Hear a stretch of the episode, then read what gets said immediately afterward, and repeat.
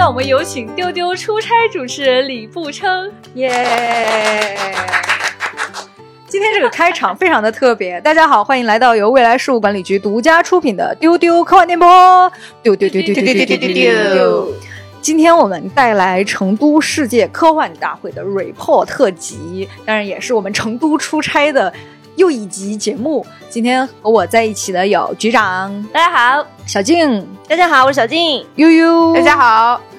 对，在过去的从十月十八号到二十二号呢，成都举办了世界科幻大会，所以我们全部主播都去出差了。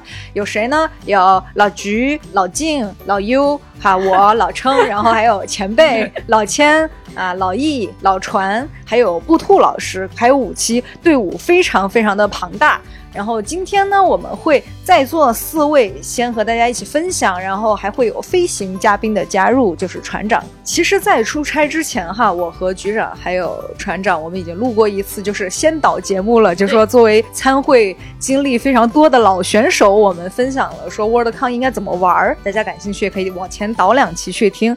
然后这一次呢，我想先听一下小静和悠悠，就是作为第一次参加世界科幻大会，有什么样的一些感受和印象深刻的事情。作为科幻迷，就是非常希望能够去好好的去享受这次大会，所以我觉得我在整个的过程之中还是非常的快乐的，有一种大型网友见面会的感觉。因为很多朋友他是从外地或者从国外来的，嗯，你如果不是在这样的盛会之下的话，你是没有办法一次性的见到这么多的朋友的。嗯，然后又吃了很多的好吃的，这个很重要，好吃的四川美食。我觉得四川的美食可以治愈一切，尤其是跟新老朋友一起吃四川美食，就更加的快乐了。我跟小静一样，然后另外还有一点就是船长所说的大型的爱人变异现场。哎，这次我去参加了很多，就是由科幻迷自己组织摆摊的那那种小摊位，在其中收获了很多快乐。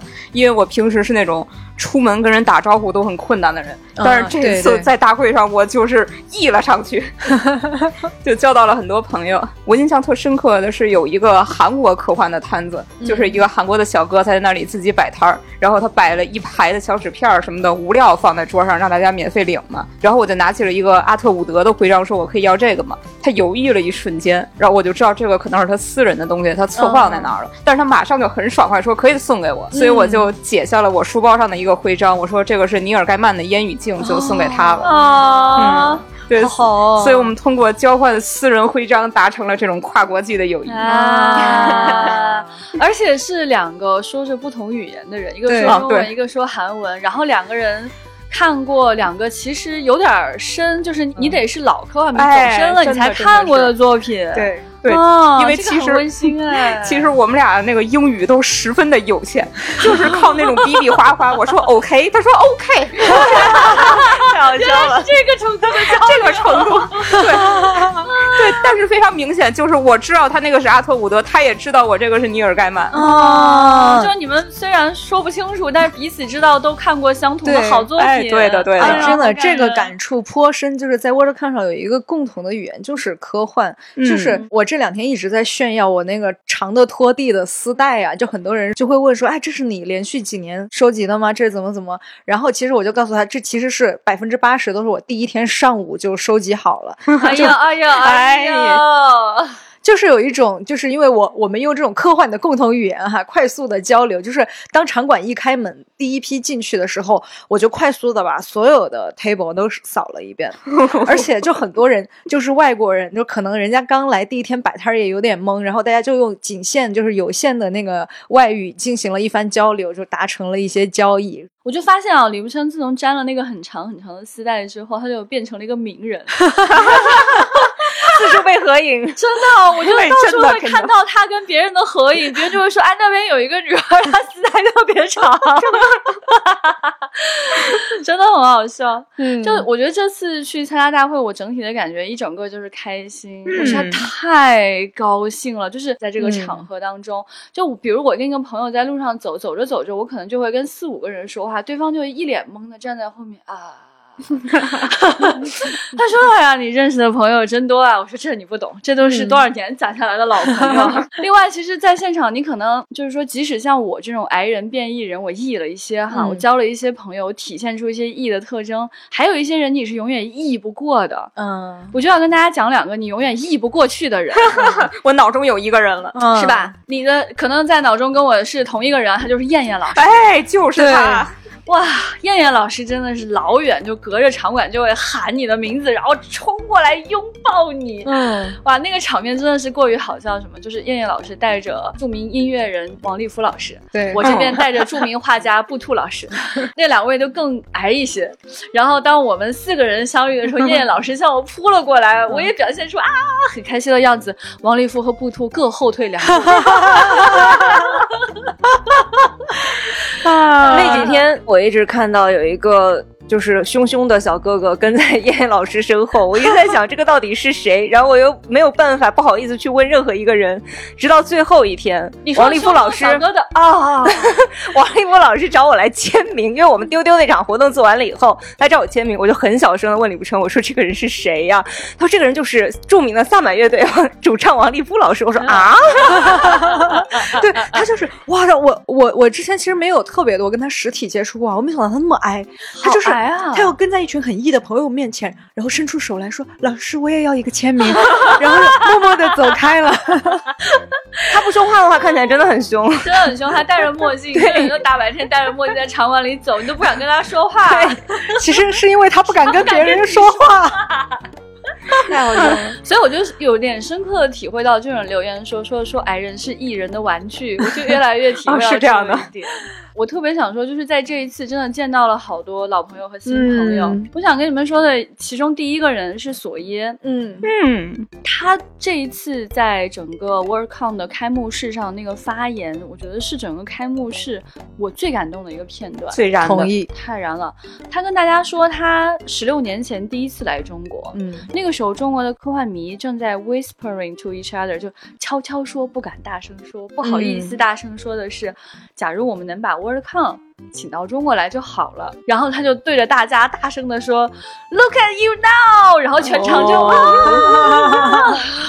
哇，我在旁边就尖叫啊尖叫，然后我在台下那个尖叫的声音就前后左右都转过来看我，啊，这个同志很激动啊，然后我就。跑去找他签名是在一个就是那种产业论坛什么的，他坐在前面，我去跟他聊天。我说我第一次见他就是在十六年前，就是他说的那个场合。然后我后来好几次在不同的活动上见到他，最后一次见到他是在疫情前在老书虫的一个活动上。嗯，他来北京举办活动，那个活动是我主持的，然后我俩聊了很多很多。当时好像还录了一个英文的 podcast 吧。然后他就说啊，对对对，我记得这个事情。然后他就又热情又露出了慈祥的微笑，说 Happy to see you again。嗯。然后我就去跟他旁边那个 Dave 说话了，他就签名，签过来之后，我看到上面写的是 To my sixteen year old friend，哦，就实在太温馨了，你知道吗？其实我觉得他对我的印象是有，但是模糊的。嗯，但他这么写，就觉得啊，好温馨啊！就后来很多人跟我说，说索耶就是一个行走的温馨的 NPC，嗯，就是他会在场馆里面逛。然后呢，如果你运气好，你遇到他，假如你是老科迷，你就能认出他。对，然后你就拉着他，他就会啊，没问题，就签名。对，然后你就拍照啊，没问题，就拍照，然后就露出那种慈祥的微笑。所以就有很多就是在场馆里游玩的这个 player 就触发了这个 NPC 得到了签名和合照。对，哎，我觉得索爷就是他作为这次大会的荣誉主宾啊，他在开幕式上那段发言是。我觉得真正代表了科幻迷的心声的是的，他说到说他十三岁的时候，他第一次想去参加 WorldCon，但是他没有钱，然后直到很多年后，WorldCon 也在他的家家乡举办了，就是他他应该非常能理解我们这些中国科幻迷，我们四川人的心情，我我们四川科幻迷这次能够在家门口参加 WorldCon 的感受，然后他就提到说，他说对于在座很多年轻人来说，这也应该是你们第一次参加 WorldCon，嗯，就说就会埋下一些科幻的种子。啊！我当时听完这段话之后。后我觉得啊，科幻迷懂科幻迷，嗯，谢谢你，罗伯特·索耶，嗯，好郑重的感谢，嗯。我们这回在这个 WorldCon 里面有一个展位，然后就会有很多各种各样的，不管是我们的出的书的粉丝，还有丢丢的粉丝，都会到这个展位上来，嗯然后也会有一些。可能是新的科幻迷来到这个展位上来，就在这个展位上看摊儿的过程中，我就特别深切的体会到这个是中国的第一次 WorldCon 的那个感觉，因为大家都不知道那个丝带叫什么，他们给丝带起了各种非常可爱的四川名字，有叫布条的，有叫丝巾的，还有叫贴贴。还有我最喜欢那个名字叫飘飘，对，不愧是四川人，都是几个字，而且还要带儿化音，飘飘。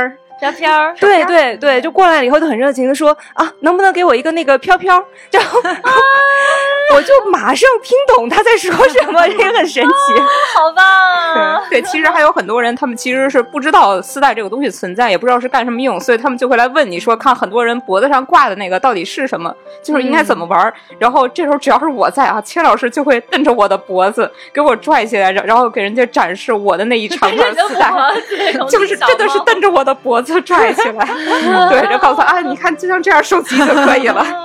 对，而且明显感觉到头两天可能很多人对这个丝带没有那么有热情，嗯，但是过了两天，就是无论是主动的还是被动的，大家已经 get 到这个玩法之后，后三天那个来索要丝带的人突然就激增了。哎，是我们那个火锅好吃，特别受欢迎哦。嗯，就是有好多人过来我们的这个展位上，就说到处都看见这个火锅好吃，这个是不是你们自己独家的这种话？那还真是，那当然是喽。而且这是一个非常深度的科幻梗，对，看科幻三十年以上才能了解的 科幻梗。对，所以后来我第四代的时候，我都会自动说明一句：“这个是刘慈欣授权的哟。”大家就会更开心了。哎，本来以为是一个四川梗，哎，没想到它是一个这么深度的科幻梗。嗯嗯。而且这几天我在那个摊位上就听到的最多的一句话就是“好乖哦”。好乖哦，好乖哦！我听到的瓜呢，我听到的最多的一句话就是 好乖哦。然后我就问李无称，我说这个乖，它是不是相当于日语的卡哇伊的意思？是不是可爱的意思？然后李无称跟我说，嗯，也不是，它其实还包含了漂亮，就是很很美，然后也包含就是我们中文的那个很乖的那个意思本来的含义。嗯，然后我说这这句话。太棒了呀！那就是四川话里的最高赞美，不停的有各种年纪的呃四川的幻迷，然后走过我们那个展位，他就会说啊，好乖哦，好好乖哦，嗯，对，好乖哦，好乖哦。对我们整个展位的设计其实是摘取了一段就是刘慈欣原作，然后布图老师绘制的《烧火工》绘本里面的场景，所以不仅整个的那个背景墙是星海、月亮船，然后我们还做了一个实景的月亮船和一些。星星灯啊，错落的摆放在我们的展位上啊，可以说是好乖哦。对。而且我跟你们讲，那个星星灯是我们定制的。嗯，最后布兔来了之后，他是亲笔拿着丙烯把那个灯又绘制了一遍，真的是太好看了。而且有一个就是展位在这里，像有一个我们的根据地一样，就是每天对不同的作者，呃，来自全球各地的编辑啊、从业者，还有各种像我们的丢友，好像每天都会有人来展位上打卡。对对，就好像就我来了之后，我先过来跟你们碰一个面，然后我再开启我。这一天的行程啊，我就觉得好亲切啊！最最最感谢的是，就是我们的丢友们啊，不仅来打卡、来买东西、来给我们写留言，我们还收到了非常多的投喂，对对，以至于我们我们后面专门用了一个口袋来装粉丝朋友们送给我们的各种物料。对对对，有有各种卡片啊、小玩具啊、吃的喝的，然后对贴纸啊什么这些，甚至有自己做的 PPT 截屏的打印图。PPT。是的，是的，看一下，是的，就是他做了一些丢丢的关键词，然后做了一页 PPT 的截图，上面甚至有他们大学的抬头，就是很有纪念意义。对，就非常非常感谢大家。而且很多朋友就是他除了说这次来参加成都这个会，他们是先去上海参加过上海的 APCon，然后又跑到成都来，再来和我们见面。哎，就觉得我们在这里好像有了一个共同的家园。嗯，哎呀。就其实真的很温馨，因为有就有几个朋友专门跑来跟我打招呼，就是说其实从很早以前就关注我们了。就有的人就会追溯到，比如上一次上海的活动，有的人会追溯到上一次北京的活动，对，还有人追溯到果壳，还有很多人就是带着我们那个另一颗星球大会的会员牌进来的。对，哦，对我有看到人就带着那种双牌，明明就是我们的牌，特别可爱。主要是为了展示自己的丝带很多吧？啊，是这意思。对，而且我们在摊位上还接待了很多朋友啊，比如说像这个来自日本的朋友，立原透耶、上原香和博宫来了之后，就送了他们都很。很多小周边，你知道日本人其实是挺害羞的嘛，就不好意思，我不能再拿了，我们就哎拿着拿着嘛，来都来了，就是使劲往他们怀里塞，最后他们就很开心，拿着我们送的画啊、小绿人和各种书啊，跟我们一起合影，产生了一种非常正式而温馨的中日交流的场面。对我们是先送了他们很多的那个书嘛，因为他们在日本可能买那个中文的书不是很方便，三位老师都是。中文阅读非常流利的，送完了以后，然后已经是拿了一大包了。然后博公老师在那里拿着我们的那个王登登的那个丝带，在那里看，然后就就就就看，也不说 也不说话，我就看看。我说这个也送给你吧，然后他就啊收下了。然后我就给丽媛老师，丽媛老师说这个可以吗？我已经拿了这么多的东西了，我有点不好意思。我说你喜欢吗？说嗯喜欢。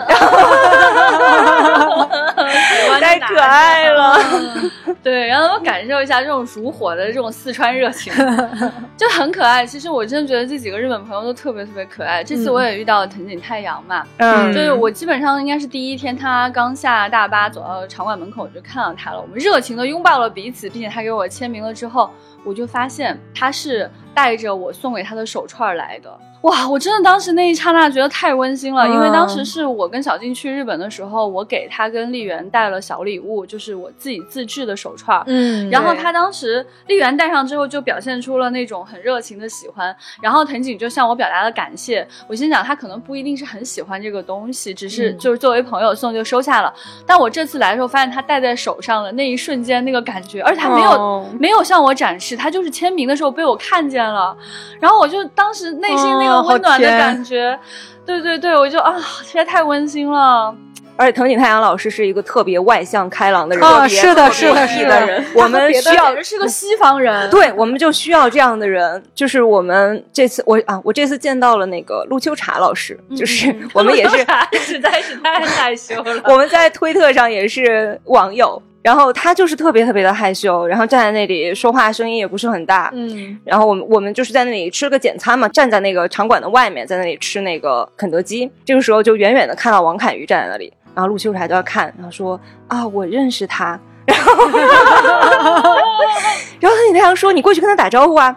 然后说啊，嗯，我他应该不认识啊，说了一堆的那种很典型的那种挨人的那种理由，然后藤井太阳就三下五除二就把他那个一个汉堡，然后就整个的吞进去，然后朝我使了个眼色，然后就说啊，我去了，然后就拎着陆秋蝉走向了王凯瑜，拎着。拎着，我看那一幕我就觉得哎呀，好感动啊，但是真的很好笑，陆秋蝉真的太害羞了，我见到他是在那个就是雨果的 after party 上面嘛，因为当时在在奏响下一届的苏格兰音乐啊，现场越来越吵，越来越吵，我就越来越听见他说话，然后我就想靠近他听他说话，结果越靠近他，他越后退。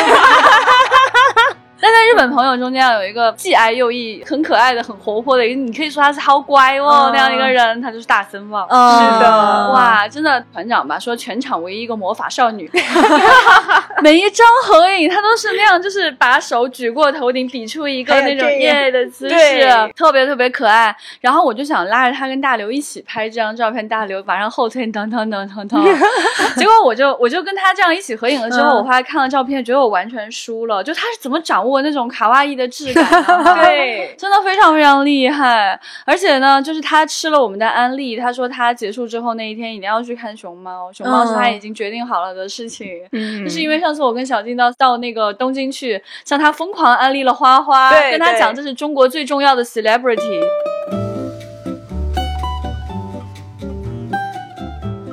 刚才大家讲的都是日本朋友，我这次去就主打一个中韩友谊。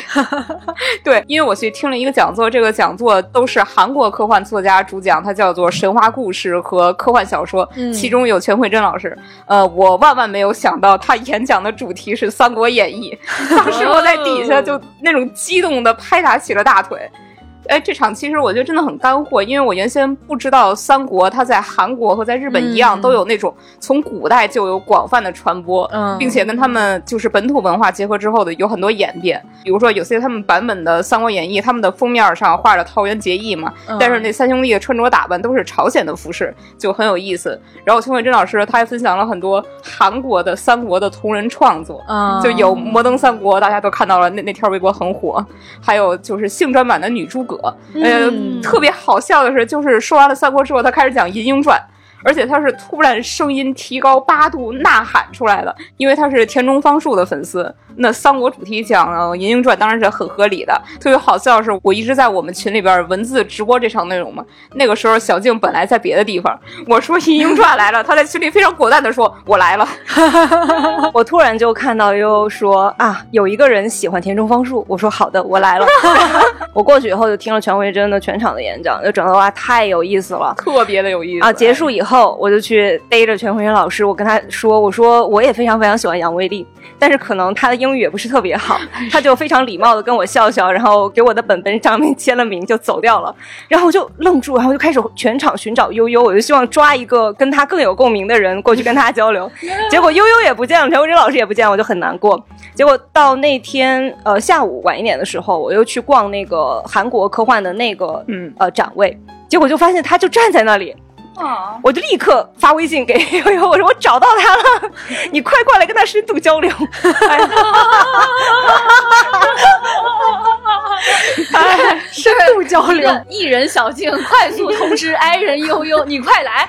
哎，我作为一个守候，你知道，我当时我那个心跳我都拔上去了。为了三国，我豁出去了。我是，就是当时我其实坐在底下，我瞬间我就编了一套话术。我寻思说，待会儿我一定要把中国电视剧史上的瑰宝九四版《三国演义》要安利给他。对，但是小静他他告诉我让我去捕捉全伟珍老师的时候，我也非常悲惨的发现，全老师的英语跟我的韩语是半斤八两啊，那就是不会说的意思吧？就是不会说。对，所以我这个话术全然没有施展的空间，就从来没有觉得语言不通是这么 bug 的一个事儿。但是我说我是三国粉，这句他肯定是听明白了啊。对，所以我们就也是靠脑电波交流了一番。OK OK 啊，哎呀，感受到悠悠的这个快乐。哎，对，所以这几天我业余生活我又忙起来了，我忙着在研究三国在朝鲜的传播历史。就作为考据党，好幸福呀。嗯，悠悠。这个话语体系也是特别的上古，我的业余生活，仿佛一个退休人员。哎，是是，这等我把韩语修炼好之后，我再去跟全慧珍老师深度交流一下。嗯，可以可以。我这回也有一个追星成功的一个案例，就是我我前面的节目里面我也推荐了金草叶，嗯嗯，然后这回就听了一个金草叶的沙龙，并且让他也签了我的小本本，非常开心。嗯，但是就非常遗憾的就是因为。有别的工作，所以他的那个沙龙我是非常后面才进去的，而且因为金草叶老师的英语也不是很好，所以也 没有能够非常深入的交流。他给我签了一个，上面应该是有几个字，然后底下是写金草叶的名字。我回去对照着他的那个韩语的名字对了一下，底下是他的名字，但是上面三个字我就不知道是什么意思。我发到群里边，就是问那个会韩语的人，他们跟我讲说你这个好像少了个元音，我们也看不懂，但是他应该是有关。爱的，就是爱什么什么的，就是肯定是一句很很好的话，我觉得好感动啊！如果呃听众里边有谁有金草叶的签名，可以。告诉我这个到底是什么意思？哦，一个金草叶粉丝的心声。对，因为我就觉得你们那么喜欢金草叶，我看到他名字的时候，我都替你们激动了一下。哇，他竟然来了！是的，但是我完美的错过了他的所有的活动和签售。我所有的经历都是跟小静 report 给我的，然后我就在那儿发出啊羡慕的声音。我一直在跟李不生说，我说金草叶就是他书上那个封面的那个样子，而且你跟他稍微有点交流的话，你会越来越爱。他就整个他整个的那个人散发出来的那个气场特别的美好。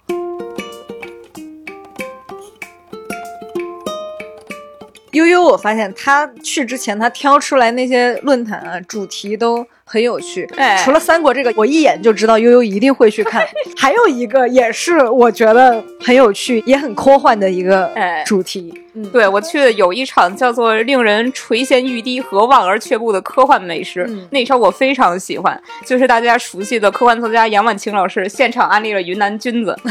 对，其实我主要兴趣还不是吃啊，对，主要是因为蘑菇它是一个非常科幻的物种。对，嗯，对，大大家如果关注半半时间长的话，会发现我们其实发过很多关于蘑菇的科技的新闻。嗯，就是我们有什么科学家他提取蘑菇的 DNA 去创造发光植物，嗯，啊，还有什么桑塔公司。他推出过仿照蘑菇的菌丝棺材，而且有一种菌根网络理论，说的就是蘑菇像神经网络一样把植物联系在一起啊。那这些植物，他们就通过菌根网络进行信息传递、养分转移。这个就跟科幻当中的盖亚假说，然后潘多拉星，还有那种更早的还没有菌根网络理论时代的那个。索拉里斯星都很类似嗯，所以我作为一个非著名科幻博主，我还是很高兴。你是一个著名的科幻博主，好的呢，别客气。而且蘑菇这个题材其实早就出现在很多科幻里面，写的很深了。比如之前我们提到的这个《Last of Us》，其实它就是一种就是真菌的那个呃 zombie。对，所以它其实，在里面也讲了，刚才悠悠说的，像神经网络一样的这个联网，其实你打掉一个君王之后，它其实对其他的军是有影响的。是的，还有前几年非常火的一十四周老师所著的著名科幻小说《小蘑菇》，小蘑菇主题就是蘑菇。我感觉这次应该专门搞个蘑菇主题，就是就是，下次咱们搞个蘑菇主题，哎呀，这个好，应该成立一个科幻作家蘑菇协会啊，我同意啊。所以其实这就是我最喜欢科幻大会。要不你成立一个吧？哎，行行行，嗯，哎，就是在里边你可以听到各种各样的这个主题，有三国，然后还有蘑菇，我非常喜欢，就是这种呃看似小众，但其实跟科幻有深度联系的这种话题讨论。啊，真好！我觉得蘑菇应该是我最喜欢吃的食物之一吧。嗯，但是很遗憾，还没有真的去云南吃过蘑菇。那我们优办。对，作为一位著名的科幻博主，你在成都还有什么业余生活呢？哎，就是我在成都的好朋友带我去 City Walk，然后我们就在路边吃吃吃。其实我平时不是一个很热衷于吃的人，我一度以为我就是为了活着才吃的那种人。那是因为你住在北京啊？啊，是的。那我来到了成都之后，发现我其实不是不爱吃。是啊。是这，我这次成都之行，我印象最深刻的就是一个锅盔。我都忘了那个那是那是个什么牌儿了，可能也没有牌儿，就是去街边小摊买的。嗯，那是我这辈子吃过的最好吃的东西之一，是我觉得里边加了 就是青花椒之类的东西，而且它有一种酥麻的口感，就是油香油香的，而且尤其那个肉非常的紧实，它不是那种软烂的那种馅儿状。就那天从成都回北京，晚上我都没吃饭。其实我家出门就有牛肉饼，就跟那个锅盔长得差不多，但是我不想吃，全都不好吃。这个故事又好。笑又心酸，一个一个北京人的大发现。嗯，我就跟我那个朋友发短信说，我晚上不知道吃什么，然后他就跟那儿一直笑，就就觉得很无奈。嗯嗯，我还吃了大红糕，那个很有意思，就拿一个小锅现做。对，嗯，不过我买的那个奶油的有点太甜了，下次有机会我想再尝试咸口的。可以，可以，可以，可以。就说到四川美食，真的太丰富了。就我这次带大家就吃了很多好东西啊，不是因为我是地头蛇，只是我比较会搜索。对，我搜索到了一个叫做哑巴兔的一个地方。哦，太好吃了，吃了两次。对他开始问人家娘娘说，为什么叫哑巴兔？娘娘说，你吃嘛。你吃就知道了嘛。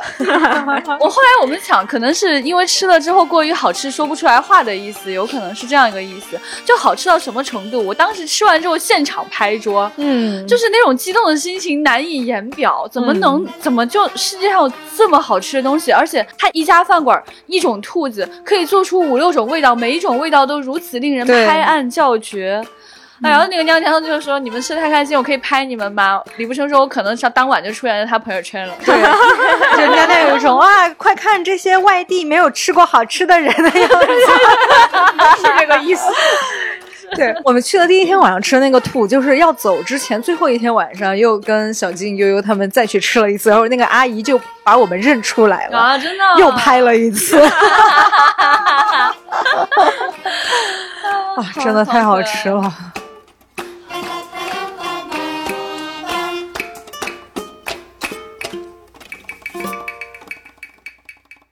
话说，其中有一天啊，我们就出去吃火锅哈。嗯，这个吃火锅的阵容还是有点强大的啊。本来也是邀请了老王但，老王说他有另外一个饭局就没来成，所以我们有三大天王：刘慈欣、韩松和何西。然后当时还有宫格尔老师，还还有我们异形未来局的朋友和新华社的一些朋友啊，就我的老朋友们，大家聚在一起这个吃饭。然后这不是一高兴吗？你你就喝啤酒嘛，这几个人又喝啤酒，喝。喝喝晕了吧？嗯，喝晕了之后嘞，我们就说吹吹风啊。我们从火锅店呢就步行走到那个阿来书房，话说也是个活坏人嘛。嗯，然后在这个过程当中呢，路边就有卖那种就是一些各种各样的毛绒质的这种小小的熊猫。然后李不称呢就冲到路边，就是我认为他是随便抓起了几个。对，我就跟老板说每样颜色的要一个。他跟人家砍价，好像原来卖十六元嘛，因为他买的多就十二元一个给他，然后就买了一堆，然后。拿去之后呢，他就给谁呢？他就分给了三大天王。哇，真的太精彩了！我真的难以想象，因为我觉得拿到这个小礼物，可能人人都会有点开心啊。我真没想到他那么开心，是的，那么开心，开心到什么程度？在电梯里哦，我拍了连续好几张照片，就刘慈欣跟何西两个人在互相比拼。我这个更可爱嘛？你看我这个大小，刘慈欣一边搓那个熊猫的头，一边说：“这大小太合适又好摸。”然后这个就穿到钥匙上，钥匙不容易丢嘛，就超好，就跟何西炫耀。然后我们就说何西那个长得真的像何西，就我这个就最可爱。刘慈欣说我这个就很好。然后他们两个人就在那硬比，说谁的熊猫更可爱。我觉得他们第二天都不一定记得这个事情。结果呢，回去那天晚上呢，就是走到楼下就发生一件更好笑的事情，韩松就开始哭。我的熊猫不见了，我的熊猫呢？我熊猫呢？然后他就开始跟人家。说瞎话，说我手机丢了，没有没有没有，韩老师，就是我担心那个手机掉嘛，因为熊猫掉其实没关系，因为我我是见证了他买的过程，我知道那个只是十二块钱的路边路边货，我就问韩老师，我说我说熊猫没关系，你的手机在吗？然后韩老师就不回答我，他就看着我，然后也不点头也不摇头，然后我就以为我默认他找不到手机了。其实韩老师是一个非常非常不愿意给别人添麻烦的人，嗯，他就觉得可能如果他。点头说他的手机在我可能就不一定回去帮他点 找那个熊猫了，但他又想让我帮他找熊猫，所以就就是默认。手机也不在了，那大这个大事件了，然后就一定得回去了，那就顺便一定会把他的熊猫找回来，而且送给他的那个熊猫是那个粉红色帽子的，就本来李不生随手把那个粉红色帽子的熊猫给了我，然后我说哎，我我不用要这个，我说这个这个很很可爱，这个很适合韩老师，然后这个就送给了韩老师，结果他就真的超级喜欢，最后是非常平安的把那个粉色的熊猫给韩老师找了回来，对，就是你们很难想象，对他们真的好喜欢这个熊猫呀，要要来回比拼，丢了的话还要扯谎说我手机不见，你 顺便给我找手机。他最后一定熊猫平安抵达才算数，可以说是我人生送礼物的巅峰时刻，哇，高光时刻，你知道吗？当时还有当地的朋友来拉着我说李不称是人才啊。其实我跟你讲，还有一个前情，还有一个前情是这样的：当时那条街上，就是我们在太古里闲逛的时候，路边摊太多了。大刘就喝啤酒，喝的有点高兴了，他开始指着那个榴莲摊说：“啊，这个榴莲不错。”我心想：啊，我是不会给你买这个东西。然后，然后他又跑去指着那个熊猫说。啊，这个熊猫很很很不错嘛！我心想，哦，这个可以给你买。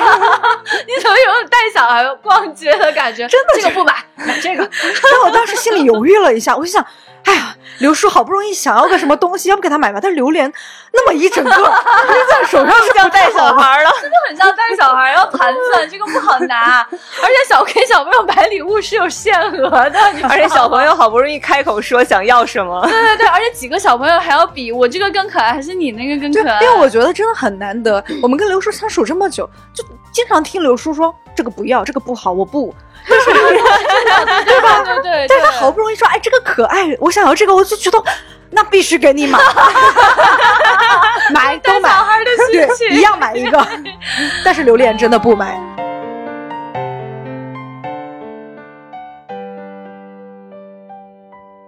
就说到我们在外边闲逛这个事儿，我知道悠悠还去了武侯祠，作为一个资深著名科幻博主兼三国爱好者，哎，对于喜欢三国人来说，就是朝圣去了。嗯，我看到了很多可以考据和研究的东西，非常满足。尤其是最幸运的就是没有赶上那个大批旅游团来到的点儿，就比较清静。我在里边当了好几个小时的历史长河当中的小小的水分子。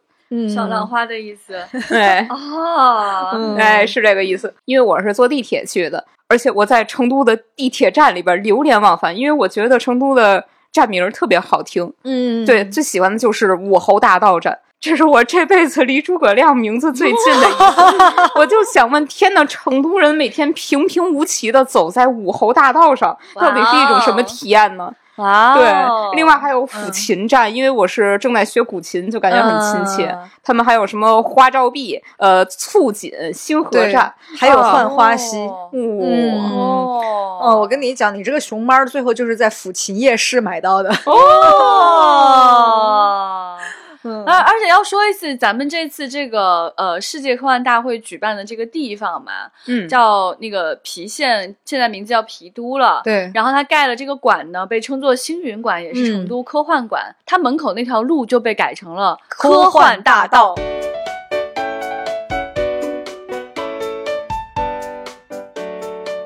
好。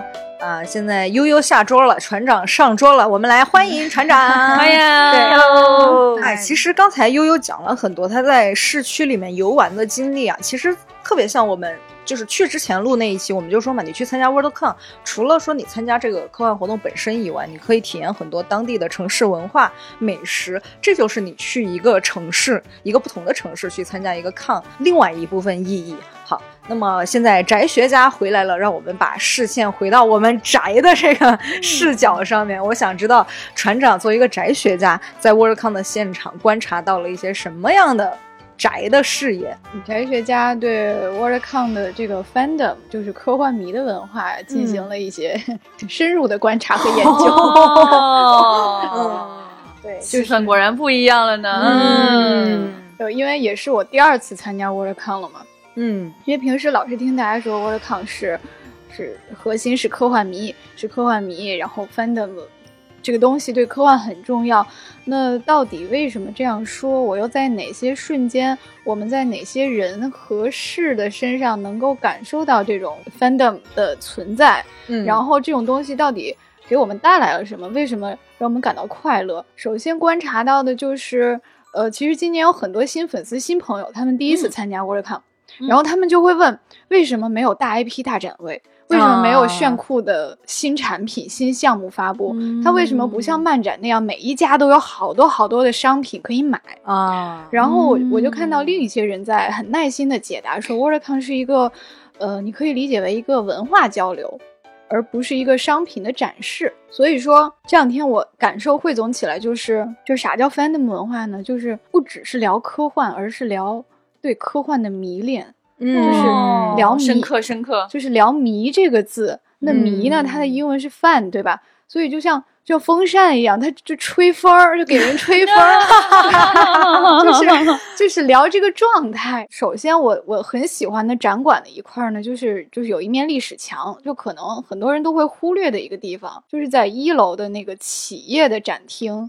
刚一进门，你往左拐，里面有一个小厅儿，然后就是墙上写了一些 WorldCon 的历史，展示了一些历年雨果奖的奖杯。嗯，然后我看这个历史墙的时候，就突然很感动，因为它列出了呃，从一九三九年一直到今天，就是八十一届 WorldCon 每一届的这个荣誉主宾。嗯，然后就看到了很多如雷贯耳的名字啊，就是什么呃克拉克、阿西莫夫、海因莱因，嗯，尼尔盖曼都来跟你们玩了啊，乔治马丁。我感受到的不是仰视，而是他们和你一样，嗯，就是这些大人物也都是，他们也都是小粉丝，嗯，他们都是在 WorldCon 上追着别的大明星屁股后面要签要签名的人，所以这个就是我在第一天感受到的一个东西，就是 WorldCon 的精神，就是他在鼓励你，你这一辈子一定要有所热爱，有一个比你生命更重要的东西，一个你的 pressure。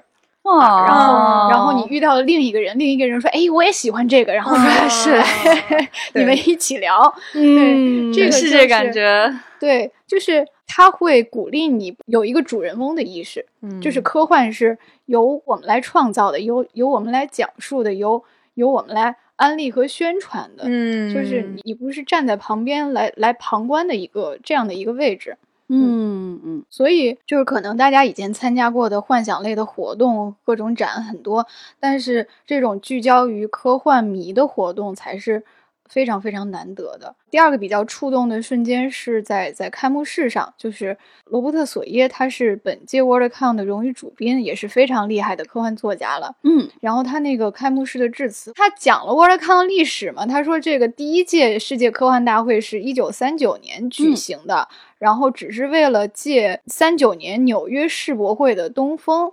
然后我就查了一下这个 WorldCon 的历史，然后结果翻到了很多有意思的东西。嗯说这个一九三九年之前早就有科幻迷的聚会了，你这那个根本不是第一届。嗯然后就有，呃，有一个很著名的科幻作家是呃弗雷德里克·波尔，他就坚持说，第一次世界科幻大会是在一九三六年，他跟七个小粉丝在费城举办的，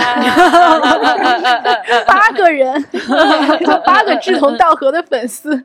好可爱呀、嗯 是打起来。对对对，嗯然后呢，又有一群人声称说说一九三七年的那个聚会是第一次，说有一群英国的球迷，这个球迷里面包括阿瑟克拉克球迷，等等，为什么是球迷？就 是一一群英国的球迷在利兹举办了一场有组织。有广告的一个活动，但是呢，不是球迷聚会，是科幻迷的聚会。嗯就可能是一帮球迷聊的时候，突然发现，哎，哎，我们都喜欢科幻，哦瞬间把足球聚会改成了科幻聚会，然后就有了。啊又温馨又好笑。嗯，反正，在三九年之前，就是公认的第一届之前有有很多大大小小的这样的活动，嗯可能人数都不到两位数吧，就是是、个对个位数人数的这些小的粉丝活动，这个就是 WorldCon 的起源了。嗯那两天可能很多人都遇见过一个八十一岁的老爷爷，嗯然后他是一个英国的工程师，然后他就在这个会场游荡，然后身上挂一个大牌牌，那个牌牌上有他参加过很多届的 WorldCon 那个名签儿。然后这个人像传奇一样在我们所有的粉丝群里面流传。后来我终于找到他了，怎么回事呢？这个爷爷参加过十五届的 WorldCon，他说我参加过本世纪绝大多数 WorldCon，、啊是本世纪绝大多数。啊，然后他说，呃，芬兰那一届的时候，他带着他五十岁的儿子参加的。五十岁的儿子，好的，哦 对他特别强调说，你不要听错了，不是十五岁，是五十岁哦。好可爱。嗯，然后我就问他，你觉得 fandom 这个东西意味着什么？对你来说意味着什么？他说 fandom 就是我的一切。fandom 这个东西很有意思呀，它可以自己存在，它不一定依托于某一个大会。嗯他说：“你完全可以自己组织一群人去讨论，是社团也好，研究会也好，兴趣小组也好，哪怕就像那几个利兹球迷一样？组组织几个人站在角落里面聊天，嗯啊，这就就是一个小型的 fandom 了。所以这个嗯东西它是自己有生命力的，可以生生不息的。嗯，啊，好感动哦。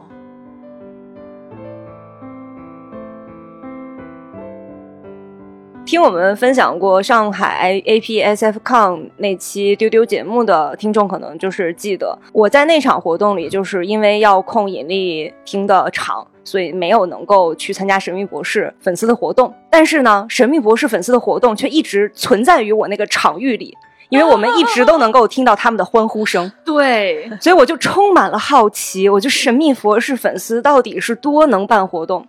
所以这回 我要靠艺人艳艳。我第一个圈下的，在那整个的那个日程单里面，一定要参加的活动就是神秘博士粉丝沙龙。哦，然后当时船长就跟我说：“你要早点去，会非常多人的。”我说：“好的。”然后我就很没想到我们冷番活得很好吧？对，我就很听劝的，我就去了。去了以后已经没有座位了，挤满了人。然后我就很开心的站在后面给那个燕老师打招呼，说啊我来了。然后燕老师啊，就那种非常嗯意意的那个感觉。我本来以为会是一个那种欢呼啊什么的那种很嗯快乐的一个活动，当然确实有这个部分啊，因为他们就是现场哼唱了整个的《神秘博士》的片头曲，那个部分就非常的非常的可爱。对，非常的欢乐，非常的傻。但是我没有想到，就是会有那么多的让我感动的一些情节。上面分享的有一个粉丝，他是五十年的老粉，神秘博士五十年的老粉，他是五十六岁，也就是他从六岁开始喜欢神秘博士，今年他五十六岁了。我觉得太幸福了，怎么可以就是那么小，然后喜欢上一个 IP，然后这个 IP 它还存续着。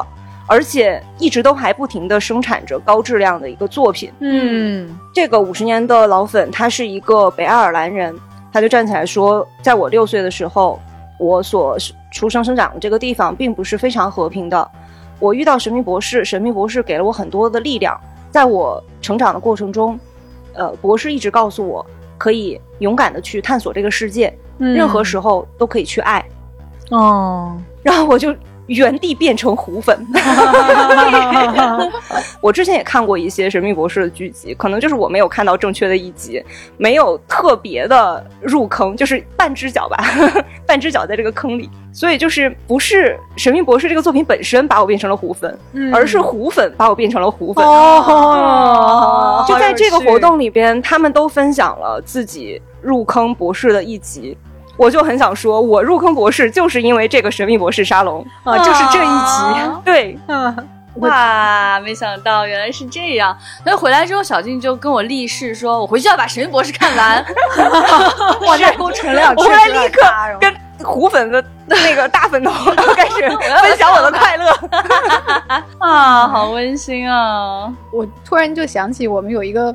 朋友杨玉，他说我不是科幻迷，他说我是科幻迷迷，嗯，就跟小静要感谢的不是神秘博士，是神秘博士粉丝一样，对，就你在 WordCon 上会看到很多这种科幻迷迷，或者是某一个 IP 迷迷，对，嗯，两个字的这种，对，从某种程度上来说，我非常理解这种感觉，包括我自己在 WordCon 上的游玩经历也是这样。其实除了我们自己的展位。啊，和稍微逛了一下摊儿以外，包括我们自己有六场沙龙，其实我几乎我没有时间去参加其他的主题的沙龙，但是这丝毫不影响我整个的在场馆里边游荡的这种开心。嗯，因为我几乎每一次从一个地方转移到另外一个地方，这个过程中哪怕没有任何提前的预约，我都会就是可能我会抓住一个老朋友，或者是被一个新老朋友抓住，然后我们就现场开始。互相交换物料，或者是聊起来，或者是又抓住了几个人，我们就在场边聊了一会儿。我觉得这是我游玩 WorldCon 的全部的这个快乐，就几乎就是我感觉我这辈子积累的 绝大多数朋友，他都会在这个，他都会在这几天在这个场馆里面出现，然后大家就会也不会真的说我们要那么。提前的约好时间地点，就你就一定会跟他遇到的感觉就对。然后我觉得我好像哦，我说我我把几乎就是所有的人都遇到了，而且我们也都聊上天了。可能没有那种说我们定了一个主题，约了一个房间，我们开了一个什么交流会或者怎么样的，但就是。这就是我跟我一开始定下来的四处游荡的那个游玩的，就是目标是相符的。我也收获了很多的快乐。嗯，我这次玩的真的很高兴，你们知道吗？就是你们知道，对，就是我除了收集丝带中间气馁掉之后，我还收集了很多徽章，还有朋友送我的徽章。然后最重要的是，我不是去之前就跟大家讲，我准备了一个签名本吗？嗯。然后我因为买不到就是那个 River，就是神秘博士的那个官方的那个蓝色的 TARDIS 签名本呢，我就去买了一个蓝色的本子，平替。对，就是一个 TARDIS Blue，而且是那个蓝的，比较灰蓝灰蓝的，比较像是小石的那个蓝色。嗯，专买了一个这样的本子去签名，而且我真的是在五天的时间内，我们都没有作弊哦，我提前先到，但是我是从十八号开始签名的，我在五天之内差不多把这个本子给签满了。嗯，然后我见人就签名，见人就跟别人炫耀。我的徽章，然后我就在场馆里遇到了那个科幻迷、科幻作家夏佳老师。他看到我说：“他说我的天呐，你可能是真的唯一一个在认真 WordCon 的人吧？” 就在此处，如果是一个名词动用的话，哈，就是这个词用的就很精准。我在认真的 WordCon，就是不仅在玩吧，还有点秉承人家的传统，还要收集这些东西。就非常非常开心。我一开始也非常想像小浪花一样，就是我立志说我也搞一对丝带，因为我第一天就有这个植物之恋，也是收集了一些丝带哈。结果第一天下午的时候，我就参加了一个他们那个雨果 X 的采访，嗯当天就遇到了这个郭帆、呃刘慈欣和姚海军。对那郭帆刚进来的时候呢，气氛呢就是大家有一次拘谨嘛。我为了打破这种僵局呢，我就给嗯郭帆看，我说你看我这个，我就炫耀我的丝带，你快看我这个。他说哎这个不错啊，他就去摸那个丝带那个那个胶带的位置，嗯我也没看明白，他就拎起来我的牌牌，把那个胶带就从我的牌位上撕下来，然后就拿走了。对我当时就啊。郭导的这个化缘人设，而且你知道中间还有一幕，我那个长长的丝带险些险些也被夺走，就是当时你们几个是并排坐的，我就听到你们远远的在讨论，然后刘叔突然跟郭导说，他说你看不撑那个，然后他就让我站起来，站起来给郭导看，郭导看看看了我一眼说。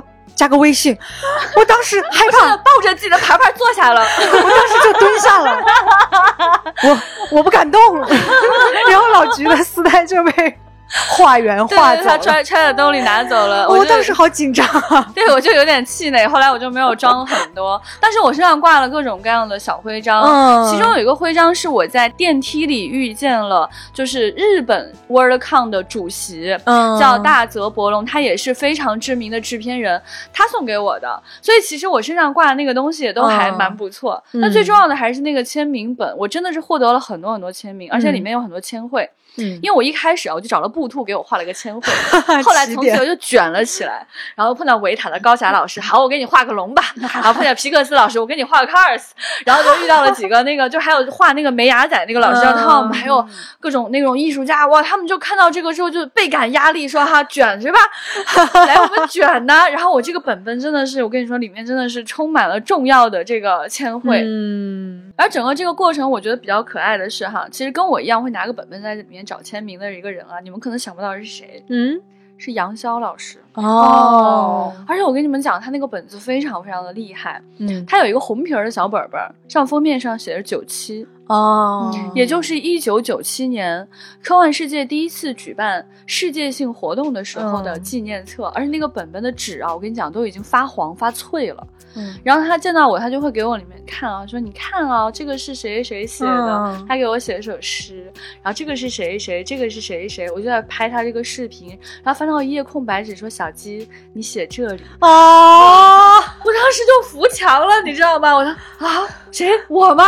啊，真的，你知道那种感动啊，好温馨啊！你成为了被历史选召的孩子。对对对，而且当时我就跟杨涛老师一起合影了一张嘛，然后就是他非常慈祥的抱着我，然后我就拿了一个小本本站在他旁边，他们说很像你的奶奶来参加你的毕业典礼。是的，是的，真的，我觉得，哎，杨潇老师啊，好慈祥啊！因为他在九七年那一次，就是世界应该是世界科幻奇幻大会之前，他自己一个人只身坐了八天八夜火车去欧洲，和所有的人争取交流，让一个国际性交流的科幻的会能够在国内对。展开。对，但你知道吗？就是他当时让我写这个字的时候，我当时真的没有想好我要写什么，我特别紧张，然后我就觉得我没写好，我就想再写一次。嗯整个那个颁奖典礼期间，我就在我的那个笔记上面，我就在想我我的措辞，嗯又怕没写好。然后呢，我本来写了个 Live Long and Prosper，后来我就去找找他，我说我能再写两句话吗？嗯嗯因为我大概想了有一个多小时，我终于想好了。我我给他是这样写的，特别肉麻。谢谢您在时间线的关键节点完成中国科幻火种的保护与传承，嗯让人类科幻历史形成了更美好的轨迹。更谢谢您作为一名优秀的女性，在科幻的银河中闪闪发光，给我力量。哦嗯，好感。动。对我其实对他真的是这样一种心情。我觉得一方面就是我可能作为比如说我从业人员的话，嗯我真的要感谢他的历史上浓墨重彩那一笔。嗯但其实我后来想，我觉得他给我最大的感动是什么？就是因为他作为一个女性，她在那样一个嗯时间完成这样一个事情，她只要站在那儿 be there，我觉得我只要看到她，我就觉得充满力量。嗯就是那种我第一次参加 WorldCon 的感受，就是我看到很多老人家他们年纪很大了，白发苍苍还在喜欢科幻，嗯就是那种感觉。就是我们中国也有一个特别了不起的女性，嗯然后她为科幻做出了很多贡献。嗯就是有的人可能把她当做神话传说，有的人觉得她就是一个编辑老师。嗯那我们看到她，我们看到她的是我们未来的某种可能性。就是当我变成一个老太太的时候，我也挂个牌牌在场馆里玩儿，嗯我就跟人家说，你看。这是我二零零七年的科幻本本儿，这是我在二零二三年的科幻本本儿，嗯你可以签在这里啊呃就是那种很温馨的感觉。那我要去签你那个本本儿。你签吧，你已经签了吧？嗯，对，就 不，我还我还是想说，因为就是大家能看到这一次在成都举办 WorldCon 的这个规模之大、场馆之大之美，这个东西它不是一蹴而就的，是前面这么漫长的历史、这么长的时间线里边有都不止一代人，他们做过很多事情，只是没有那么大的、没有那么多的报道，没有那么多的记录。所以，我在这里为什么还是想说，杨潇老师愿意让局长去写这个本本儿，因为在我们十年前，局长也在伦敦，我们有去尝试去为北京申办过 WorldCon，那也是第一次尝试。其实那个时候我是一个我觉得不是这个原因，只是因为我们是好朋友。好，只是因为你们是好朋友。但是从 从我作为一个普通科幻迷的角度来讲啊，其实那是 WorldCon 第一次进入我的视野。我之前可能没有那么多信息让我知道国外有这么多的 fandom，有 WorldCon 的那些活动。然后后来也做了很很很多的区域性的或者大的小的活动，然后终于有一天我们站到了成都的这个成都科幻馆的会场门口。其实前面从杨潇老师，包括杨潇老师之前，可能还有很多老师，他们比如鲁迅先生，对，做过很多的工作，然后一步一步的，所有人又汇聚到了一个成都 WorldCon 是的的这个会里面，所以就是它不是突然哇空降了一个几万人的大会这样的，对是嗯的。在这个基础上呢，今年的大会有两个没有玩好，然后我特别替他们感到遗憾的高级的，哎，科科幻科幻迷这粉头吧，嗯一个是韩松，一个是大刘了。嗯，我感觉韩松应该玩挺好的，嗯都玩累了。韩老师可高兴了，就到第五天的时候，我们把那个物料什么的都搬到门口挡起来，准备撤展了。突然有一只手从缝里伸进来，他拿着手机在拍。我说谁啊？奇怪的人，你看是韩老师。是奇怪的人，没错。对对对，韩老师踮着脚，然后伸出手来拍照，然后小声说：“哎呀，可找到你们了。啊，对，一瞬间，啊我感觉委屈。感觉好委屈啊，觉得特别铁窗泪，好像 我们被关在里面，韩老师来探视的。它很像那个，就是我们还没放学，家长在外边踮脚在围栏外面看，哎，在这儿呢。对，然后呃回去以后看到韩老师还在微博上写呢，说累坏了，然后嗯行程被安排的太满，没有时间，走到哪里都被包围。就我个人看到的大刘也是这个状态，就是、就是乌泱一群人，就突然，然后你就一秒钟你就看不见他了。后来我还听说大刘连笨笨都没看，是是是，很想看笨笨。对，这段是这样的，就是呃，当时在网上突然有一段，就是他火了嘛，就是他嗯。签名那一段，我们当时也发了一个视频，就是他嗯。签名排队那个大排长龙，实在是太可怕了。据说他是签了三个多小时，嗯，然后粉丝都说很心疼他，据说他那个手最后在抖，然后还跟大家说我还能签，给我我还能没事签。，那都是一般情况。对对对然后后来大家就说嘛，说刘慈欣实在签不动，实在签不完了。后来据说还有很多粉丝都是没有签上，嗯刘慈欣一直在遗憾，说我让我给人家签嘛，嗯大家都说你签不了了。嗯后来呢，他就说不就签了三个多小时吗？正常情况。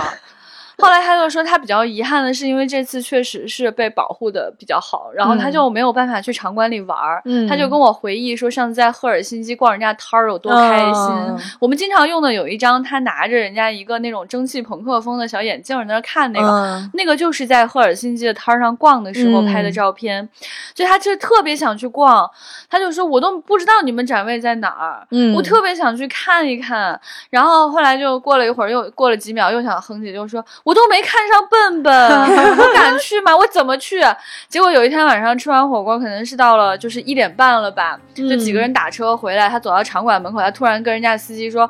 我们现在去看笨笨吧。我们说 我不去，主要是半夜了，场馆都下班了那会儿。那你觉得就是又心酸又好笑那种感觉？对对对，给没有去场馆的朋友们科普一下，大家最近可以搜成都科幻馆笨笨，在各视频平台应该都有非常多那种打卡的视频。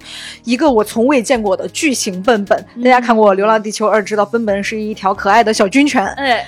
小军犬，但是在这个场馆里边，它有三层多楼那么高，对对对，而且不仅显得我们可小。对，我们在它那儿就是它一个脚那么高，而且不仅如此，它每天晚上还会有不同的那个灯光投影，会变换不同的涂装，可想而知，大刘没有看到这个该有多可惜呀！就是很可惜啊，我在替他感到遗憾的，替他感到遗憾。我们都拍了好多照片和视频呢。哎，有一位科幻迷没有玩好，你看看。哎，就是我就不得不说，我觉得郭导真的是就是很懂科幻迷，嗯，就是把一个东西巨大化。朋友们有没有？对，大家可以在全平台搜索“丢丢科幻电波”的日常，哎，比如在在 B 站、小红书、抖音以及微信视频号“未来局接待员”可以看到我们拍摄的各种笨笨的。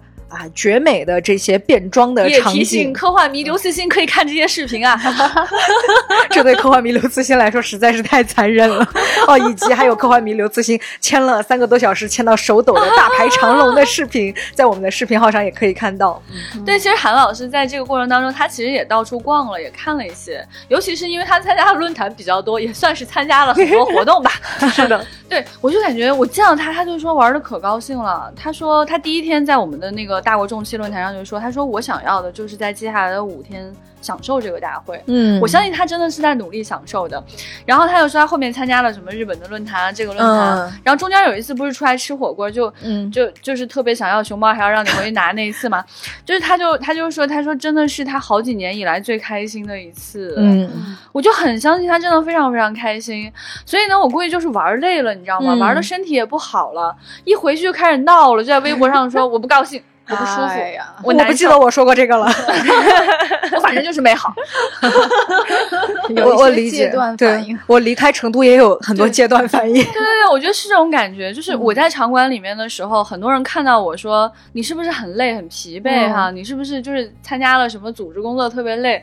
我不是我没有啊，我只是玩累了，我真的是玩的非常的辛苦，玩的非常的用力，以至于后来每个人看到我都觉得我好像参加了什么大事儿一样。而且我回来的时候也有一种很强烈的阶段反应，而且包括那个甲醛对我大脑和身体的侵蚀啊，我在床上躺了一两天，我真的是就有点起不来了。嗯，我就在想啊，以后要是再有科幻的活动。我可以 cos 韩松和大刘分散粉丝的注意力。我真的想 cos 韩松来着，都忘了。我其实戴了棒球帽的。嗯。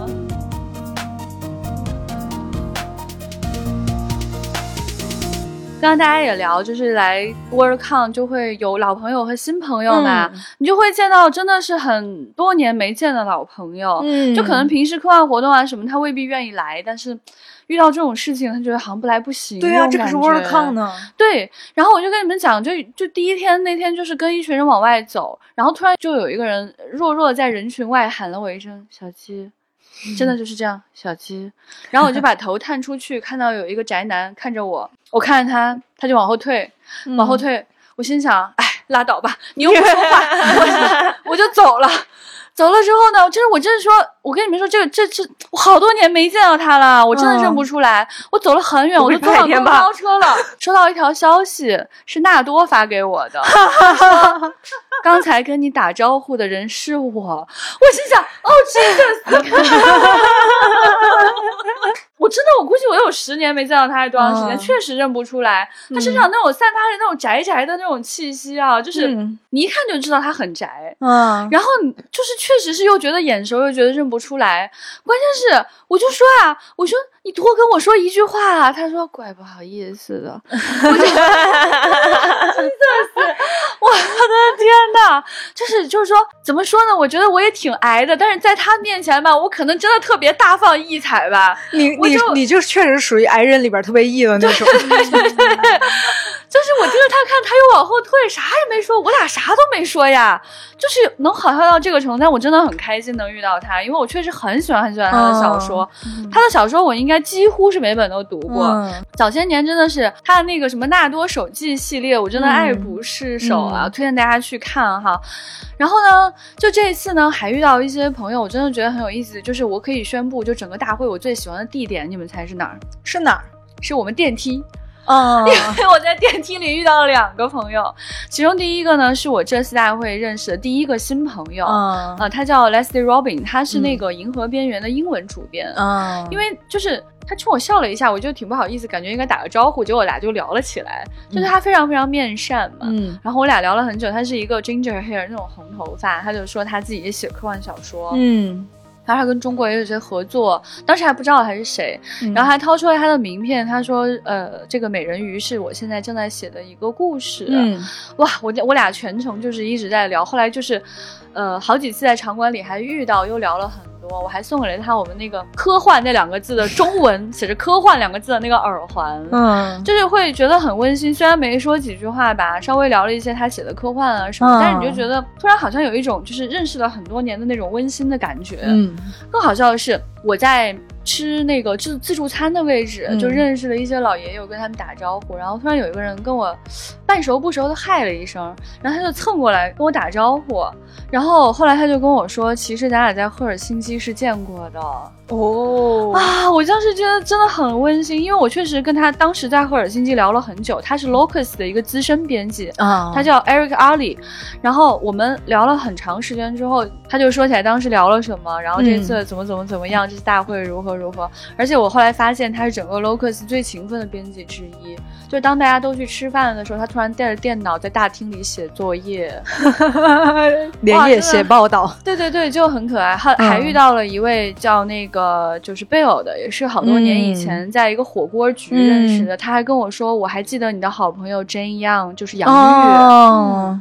哇，就是记忆力，就是记性好好，记性就都记，就是记忆力都回来了。他给我看了一张照片，是他跟陈秋帆的合影，在咱们那个吃火锅的那个场景里面。哦，你可能都不记得，你在现场的啊？我在吗？你在？是是是在 什么时候、什么地方？在重在重庆吃火锅，当时杨玉也在，然后他就跟我说，我跟你的好朋友杨玉还一直有联系，如何如何的。哦，对，所以就是这种感觉就非常的奇妙，就是可能你一生中那个交集都发生在这样的现场。对，都是科幻活动。对对对，然后你以后可能没有什么业务往来的话，你多年以后你还是在这个地方相遇，然后你就觉得真的是已经是老朋友了，那种很很奇妙、很温馨的感觉，真的很怪。就你想，如果你去参加什么广交会。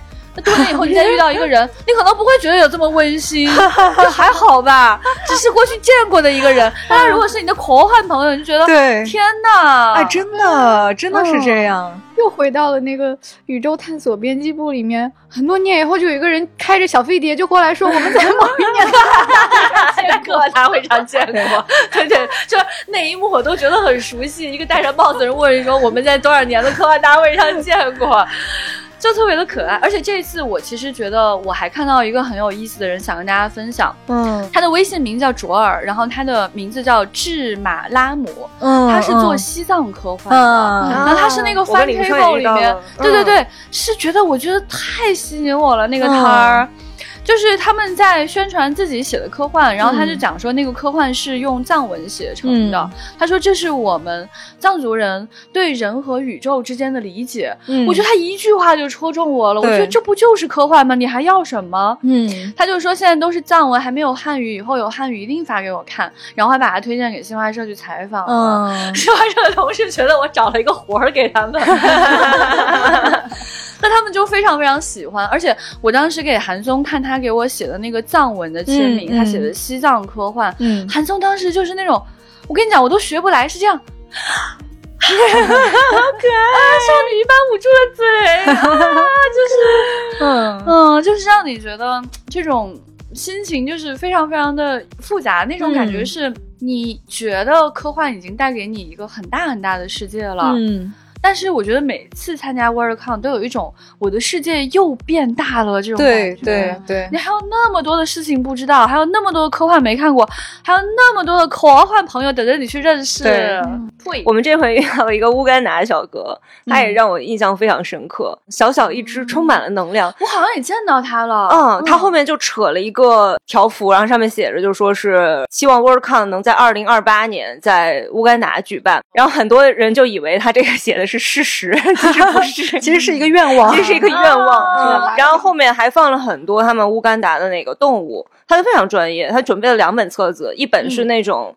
给普通人看的，一本是给科幻迷看的。普通人看的那个小册子上面就是各种各样乌干达的动物，你翻开以后，上面有各种鸟啊，然后黑猩猩啊什么的。你走过去的话，他会给你翻说啊，这乌干达就是一个这样的地方，非常的漂亮，欢迎大家来玩。然后我说，那你们那边有什么科幻的东西呢？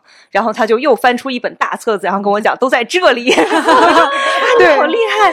他是乌干达艳艳吧？对 第一天我们过去的时候，他就翻了很多的那个乌干达巧克力，嗯就给我们就说我现在没有丝带了，但是我带了很多乌干达巧克力，就是给你们吃。嗯然后我跟李不成就要说说那个啊，我们现在没有带东西，嗯我们明天再过来找你，我们给你一些我们的东西。然后第二天我们就带着我们的丝带、我们的一些小礼物就过去了，我就给他。然后就他就很开心，然后我就说：“你看这个熊猫，这个熊猫非常的可爱，这是中国的熊猫，然后是我们做的呃网灯灯。”然后他就指着后面的黑猩猩说：“如果我们赢了，你就可以来乌干达看这个。不能说。对，大家都寄出了各自的吉祥物，” 然后我就说：“我说我非常希望你赢。真的。我特别希望借由这样一个契机，可以去到又一个新的国家。嗯，对，就是其实这种感觉就是真的很有意思。就很多人问我说：“哎，那个开幕式、闭幕式雨果奖，嗯我说那只是过众多活动其中的一很小一部分。你再觉得它重要，它也就是一两个小时的事是的情。五天之内发生了多少有趣的事，而且这还只是说我们几个人拼凑起来我们看见的东西。还有那么多我没看见的东西，我觉得这个就是很好，就是我每次都意犹未尽，我知道我永远是没办法穷尽这一届大会。而且我觉得作为一个老科幻迷啊，这个时候就有一种有一些点，我会觉得有点得意。就比如说有时候哈，我们去一些摊位上想要跟人家要丝带的时候，人家会说你要先关注我公众号，或者是怎么样。比如说去科幻世界的摊位上说关注公众号可以送丝带，我说哦，你们公众号注册的那一年我就关注他了，然后。然后去星星出版社的那个摊位上，因为星星出很多各种各样的幻想、推理、对对对对悬疑小说，刚好就非常在我的推理特别多，非常在我的取向上。然后，然后我说我想要你们的丝带，他的丝带里边很多关于比如布拉德伯里的等等的一些丝带。啊！你是在那儿拿的，怎么不跟我说啊？哦，然后星星的老师说，他说你要关注我们社的账号。我说我真诚的说，我说我关注了你们在每一个平台的每一个账号，我还买了你们家很多很多的书。然后编辑老师就说啊，那你拿走吧，就给了我每每一种丝带都给了我一个。对，所以其实大家从这一期的 report 里面可以回应到我们之前跟大家推荐过无数次，就是这个大会应该怎么玩儿。嗯就你的玩法真的很多，就你收集丝带呀、像我跟小静这样疯狂收集签名啊，对然后或者是你只在厂里游荡看朋友，或者是你就是圈出很多你想去听的论坛啊，就 whatever 了，或者是就是你真的什么都没干，几天之内你跟几个朋友站在一个 corner 在那聊了好几天的天儿啊，其实完完全全都是正确的参加 WorldCon 的姿势。对对对，就是包括那个几个朋友围在一起聊天，就有几个人让我非常感动。就是大家应该在不存在科幻有看过他们的作品，像刘天一、房泽宇、像赵学飞，他们有一帮就是年轻的科幻创作者对对对朋友。我每次无论在什么科幻活动上遇到他，就是他们几个老铁围在一起，老铁，就是他们就讲现在自己的创作到什么部分了，遇到了什么问题，我们要怎么去解决我们创作的问题，然后你就很感动，人家在一起认真聊创作。聊创作，然后你我就会经常看到，他们在草坪上坐着，或者在角落里边坐着，或者在夜宵摊上坐着，就感觉他们来这里也是为了有一个契机，就是因为大家都在不一样的城市嘛，然后聚在一起聊他们自己关心的科幻创作的东西，他可能也不是为了某个 panel 或者是某一个摊儿、某一个纪念品来的啊，我就觉得好好啊，你们你们在聊创作，对，哎，我跟你们讲，这次我跟刘慈欣也聊创作了。嗯没想到吧？结果就真的还聊了这个事儿。一个是就是在那个采访的时候，就是当时雅婷就问他嘛，说他写作的情况。嗯他就说，他说，他说他一直以来都想完成一个事情，就是去写出人和宇宙之间直接的关系。他说你不要觉得容易，其实是很难。人和宇宙之间没有直接的关系。嗯，你仰望星空想到一个事儿，那个不是直接的关系。那怎么才能描述呢？他就说。他觉得他自己过去的作品都是失败的，他从来没有能够成功的描述过直接的关系。嗯，那那大家就问他说：“那你觉得什么东西比较成功？”他说：“可能在二零零一里面，就是克拉克部分的成功，部分成功的描述了这样的一种关系。”然后他说他继续写作，我当时就有种感觉，我说刘慈欣以前说他还要继续写作，我就觉得他在骗我。他每次都说他那个进度条忽前忽后的，你能信吗？但是我这次我真的信了，嗯。因为我觉得他还有愿望没有完成的这样的感觉。对，因为很多人如果就是写出成功的《三体》之后，可能就失去什么人生的梦想。我就肯定就是条咸鱼了。我写出《三体》，我还要啥梦想，对吧？但是呢，你你听他说这个感觉，你就觉得他有一种困扰，嗯，有一种没有抵达的东西。对，所以这个东西一定会支撑他继续写作的。这第一趴，第二趴就是我本来要回去睡了，我真的累惨了。嗯，结果呢，我正要上楼时碰见姚海军下楼说吃火锅啊，没有人能抵挡这三个字。对，我觉得在四川没有人能拒绝这三个字。我当时真的很很想回去睡觉，但是我想了想，我挺想吃火锅的，然后我就被他带着去吃火锅了。结果刚好刘思静在那儿，其实我都不知道现场有谁，我真是不是冲他去，我真是冲火锅去的。结果吃了几口之后呢，后来人越来越少，大家越聚越小。那刘慈欣就坐离我们近了一点儿，我就问他：“你写多少了嘛？你别骗人。”他说：“我真写一半了，嗯，大概有十几万字了。”我说：“那真的行啊？”我说：“能给我看吗？”他：“嗯，不能。” 对，我我就觉得说这个事情是有认真在往前去推进。他说：“哎呀，老写的不满意，我其实还写了别的都不满意。”这时候还有莫雄啊、三丰啊什么，就一堆人围着他问嘛，就是说：“哎，莫莫雄就说：‘哎，你快给我看看，快让我剽窃一下吧。’我说：‘你不够机智。’我说：‘我说刘老师，你要是写的不满意，你可以署名季少廷，哎，也可以署名李步称。’莫雄说：‘我的天啊，你这招也太过分了！’我也可以贡献我的笔名。对 对，然后我就说：‘你看吧，到时候顶多大家就是批评说，你看季少廷总是想模仿刘慈欣，用对刘慈欣拙劣的模仿，拙劣的模仿。以后你就去接受采访说啊，我的科幻作品都是对刘慈欣拙劣的模仿。大家说 so true，结果是他自己模仿的自己。好笑，我想看。好笑，以后我要发什么东西，大家都不信了吧？哎，但是就是很开心，就是瞎聊天，就是那种到了最后有点闲扯的感觉。嗯，是到最后的最后，我还跟宝树和莫雄合影了一张。嗯，当时我回忆了一下，这个原因是我们三个人都很喜欢喝可口可乐。哦哦，你们宅真的就嗯，理解，对，就是不能是百事可乐，而且一定要是冰的，不能是零度可乐什么的。嗯，理解。当然还有一个，我作为丢丢主播和丢丢资深听众，觉得非常非常遗憾的事情哈。对，因为每一年在世界科幻大会 WorldCon 上会颁发雨果奖嘛，哈，对，就是《三体》得的那个奖。然后它其实里边有一个分类是，就是粉丝演播的奖，会有很多播客节目被提名到这个奖项。我都不知道有这个奖。其实对，今年在开会之前，其实包括像中文科幻百科等等的一些朋友也好，或者相关的啊行业账号也好，也也有推荐过说丢丢其实是符合这些奖项的提名的。但是非常非常遗憾啊，没有在入围名单里面看到丢丢科幻电波的名。字，这就变成了我对下一届世界科幻大会的夙愿。因为如果你们买了票的话，一定要提名丢丢啊！是的，因为也很难得这一届世界科幻大会在中国召开了，相信有很多的中国的。科幻的朋友是有这个会员的资格的，那么你们很可能就有呃提名下一届雨果奖，至少是第一轮提名的资格。我欢迎大家在明年想得起来啊，到时候我也也许我想得起来，我也会提醒大家，请大家为丢丢科幻电波提名，谢谢大家，这是我们的新梦想，对，新梦想，新梦想，希望丢丢有一天可以去得雨果奖啊，能入围我就很开心。他这回得奖的那个播客，他们那些人出来的时候，我就觉得很像我们。对呀，他那个电。名字叫 Hugo Girls，就是一个谐音梗，就是 Hugo Girls，你知道吗？还是 Hugo，嗯，我们是丢丢 Girls。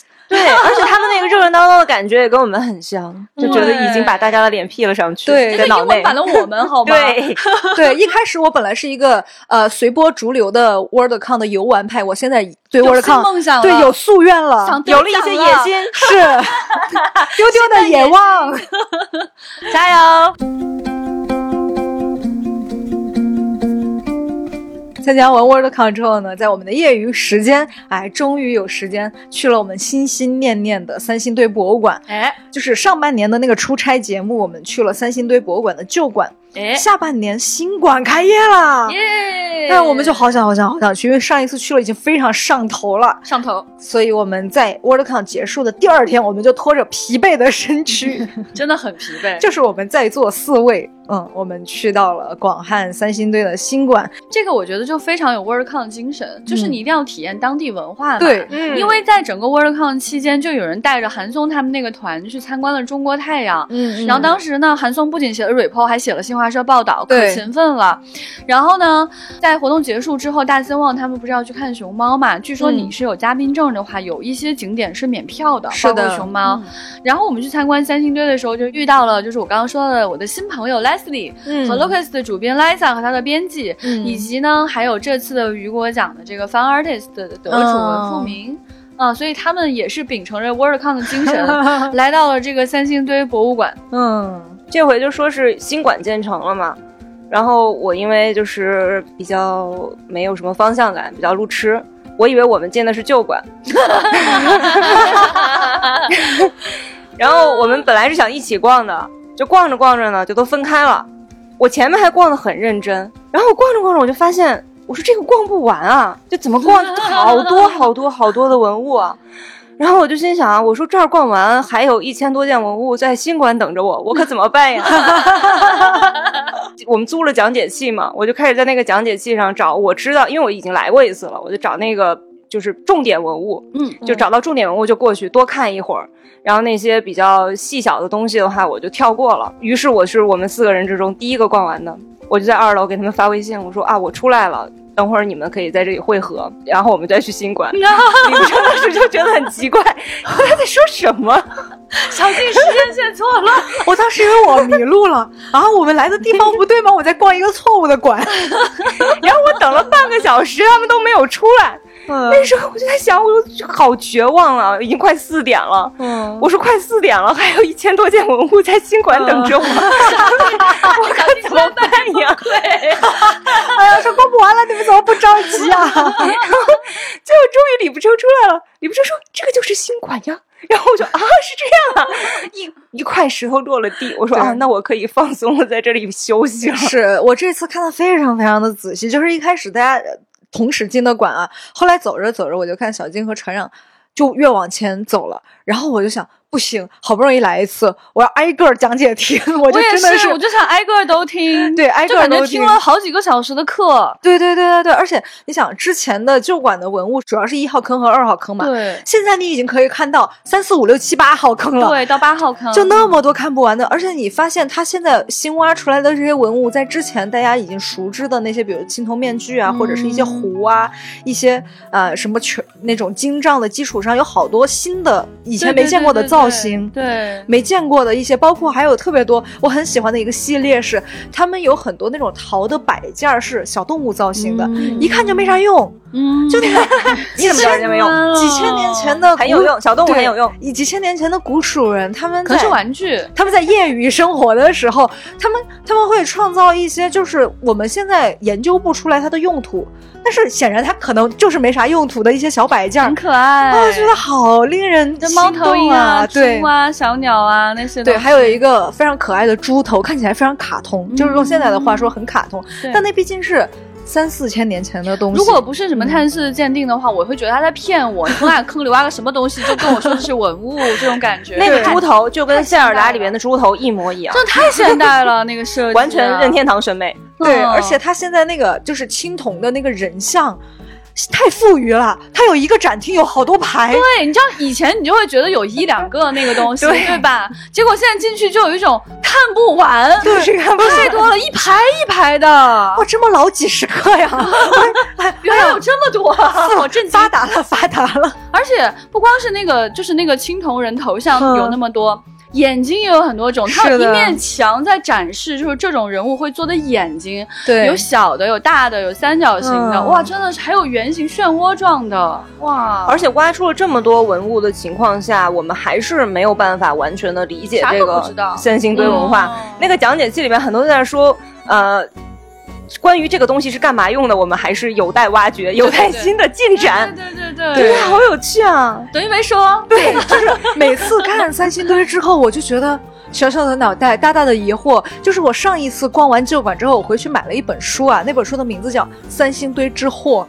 哈 我以为我当时就想，哎，终于有一有一个作品可以解答我的一些疑惑了。结果那位老师他把很多考古的那个呃学说罗列了进去，然后你越看疑惑越多。结果就是那本书，就是看完之后，就是增加了你对你的三星堆之祸。对对对对对，就是你发现东西越多越困惑，因为确实到目前为止还没有出现正式的文字。对，所以在文化上的研究，几乎说就是咱大胆的说，就是瞎猜。哎，对。嗯，然后呢？这个时候呢，其实演进了的是科学手段，嗯，就是你挖的更好了，拼的更清楚了，你还能三 D 建模，还能复原，还能就是做各种这样的事情。然后你还可以做那种碳十四的鉴定，然后你还可以通过各种手段去研究当时的植物啊，等等等等。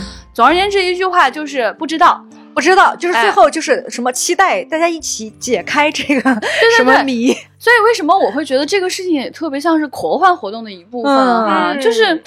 它确实充满了谜团，然后充满了这种文化上的这种魅力。对，哇，你看到它，你每次就是有一种仿佛在阅读科幻小说。它可能是就是像三星堆的馆啊，还有金沙啊这些博物馆给我的感觉就不亚于你去看一个什么科幻的沉浸体验。是的，对，不亚于你去迪士尼玩一个什么游乐设施，觉得比那个有意思多了。是的，然后回来还要反复琢磨，还要买买各种学术的论著回来学习。我回来之后就问了我就是那个当地的就是。新华社的跑这个考古的朋友，我说快推荐我几本书，他咔啦咔啦发了我三四本，接下来我会认真研读这些书，回来跟大家分享。好的好的，我们还可以交换学习资料哈。对对对。而且在三星堆博物馆有一幕让我觉得非常非常的感动，就是我在逛的时候，突然路过了一堆老奶奶闺蜜们，娘娘，对娘娘们，就娘娘们真的都是白发苍苍了，穿着花衣服，然后她们很仔细的在一个一个的念那个展牌上的字，说哦这个是什么什么。什么东西？它呃，挖掘于哪个哪个坑？距今多少多少年？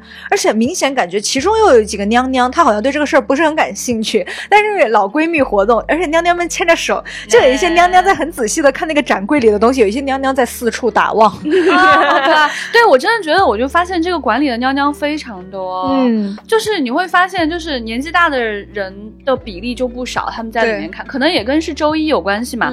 然后呢，你就会发现，就是女性比例比男性比。力高很多，全是娘娘，超可爱。我也拍到很多很多很可爱的。我就想，我五十岁之后，当我变成娘娘了，我也会跟朋友牵着手，再去看三星堆，然后一起，然后也一起参加科幻活动。那不牵手吗？我们一起去看吧。就是我很理解他们，就是就是要和朋友一起出去玩，是参加活动或者是去看三星堆，我就很想和朋友一起玩，对吧？对对对对对，一个科幻活动，而且要跟大家强力推荐啊！他们有一个咖啡馆叫堆堆堆，啊，对对对对对对对对对对对，咖啡味道也不错。然后呢，里面还有很多小周边，然后他们还有那种味道很好的，就是那种小饼干，对，推荐很好吃。他那个堆堆堆好像堆堆堆的镜像哦，对对对，这这是我们喜欢他的重要原因。对对对，听起来像丢丢丢。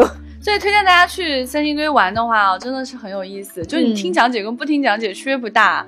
对，讲解是告诉你你不知道什么。对对对，他只是告诉你那些疑点到底是什么，你也可以自己想。然后呢，我也特别特别的期待看到大家对三星堆的更多的研究。嗯，假如你有志考古事业的话，哈，或者是你想写三星堆的科幻小说，我也会非常非常感兴趣。嗯，总而言之呢，这次的出差就是特别的开心。哎，不过我我这一次有一个遗憾哈。就是在那个湖边，其实是有一些三体的装置的，包括像水滴、京剧，很多三体里的京剧，我没有去看成。我也没去。对我下次决定，如果再去成都，我会专门去打卡这个成都科幻馆这个周围，它现在已经有一个科幻湖了，湖边有这些三体的这些打卡点，科幻公园。对。但是没有关系，我们还有另一个《三体》的打卡点啊，在上海西岸凤巢 AI Plaza 有一个《三体：引力之外》沉浸式科幻体验。对，这是我们呃 APSFCon 同款啊，包括像大刘啊、韩松啊、何西啊、局长啊、小金啊，大家都进去体验过的这么一个地方。你在全平台搜索《三体：引力之外》，即可获取这个沉浸体验的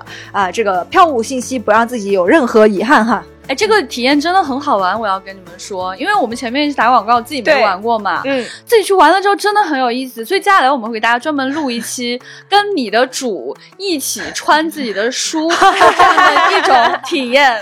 对，就是这期节目里的内容，你绝对不可能在别的任何节目里听到，因为只有我们和刘慈欣一起玩过，太奇怪了这个感觉。对，大家敬请期待哈。嗯，好。啊，那么有关于任何我们出差不出差的任何的啊有趣的分享和日常呢，你都可以在各种视频平台上搜索“丢丢科幻电波”的日常这个账号，请一键三连，先关注，然后点赞、收藏、转发，可以看到我们各种各样有趣的信息。也欢迎你加未来局接待员的微微信，他的微信 ID 是 f a a 零五零四，然后给他留言丢丢，加入听众群，和更多的丢友一起啊相约参加下一次的科幻活动。以以上就是我们这一期超长的 Work on Report，有可能还有一些想跟大家分享没来得及说，以及没能够参加这一期录制的其他的口幻朋友们，我们会在接下来的节目中把它打碎了，疯狂的再反复向你推荐这个 Work on 到底有多好玩。那本期的节目就是这样喽，下次见喽，拜拜，拜拜，拜拜。